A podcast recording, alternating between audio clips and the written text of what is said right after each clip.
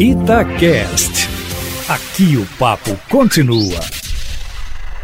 Se a comissão parlamentar de inquérito mandada instalar pelo Supremo Tribunal Federal no Senado for levada a sério, o presidente Jair Bolsonaro vai ter razões para ficar, pelo menos, preocupado com seus desdobramentos, sobretudo porque existe aquela mística de que se sabe como uma CPI começa, mas não se sabe como ela acaba, de forma que, sem dúvida, são inequívocos os erros cometidos pelo governo do presidente Jair Bolsonaro na condução da pandemia, fazendo com que o país tenha alcançado aí um recorde no número de mortos, um dos mais altos do mundo, desde aquela fala de que a pandemia seria uma gripezinha, depois que tudo estava passando, em seguida, com o presidente posando de garoto propaganda na indicação de cloroquina, para não falar na troca de quatro ministros da saúde em plena pandemia, coisa nunca vista no mundo, além da falta de oxigênio que matou mais de 30 pessoas em Manaus, para não falar também na conduta pessoal do presidente, que provocou aglomerações e andou sem máscara na maioria das vezes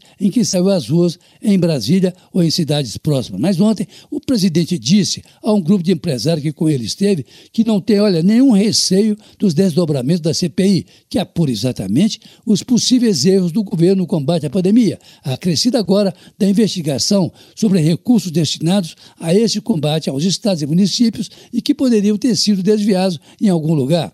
Ora, de qualquer forma, uma CPI é sempre um perigo, porque, no mínimo, ela provoca um desgaste na imagem do governo e do governante, sobretudo se ela cair nas mãos, por exemplo, de uma comissão que tem o compromisso de apurar o que houve numa crise pandêmica que já matou mais de 380 mil brasileiros, no maior desastre sanitário da história do país. Os culpados, olha, é aguardar o que vem por aí, Eustáquio. Se bem que o presidente agora já defende a vacinação, coisa que ele vinha desenhando, como se isso fosse uma tal da gripezinha. Mas não bastasse esse problema da pandemia, temos agora esse desastre político de um orçamento que não fecha. Se bem que ontem à noite a equipe econômica e o Congresso parecem ter finalmente chegado a um acordo para a aprovação do orçamento de 2021. Olha, o de 2022 nem falar, viu? Que deverá ser sancionado pelo presidente Bolsonaro até amanhã. Essa última proposta retira da meta fiscal as despesas relativas ao combate à pandemia e seus efeitos na economia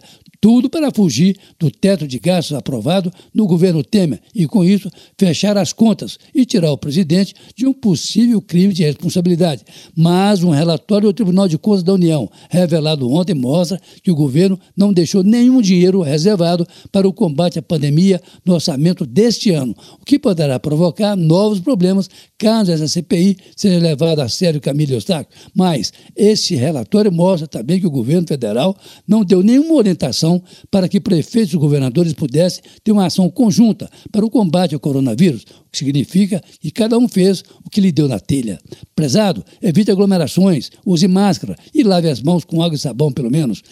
Carlos Lindenberg, para a Rádio Itatiaia.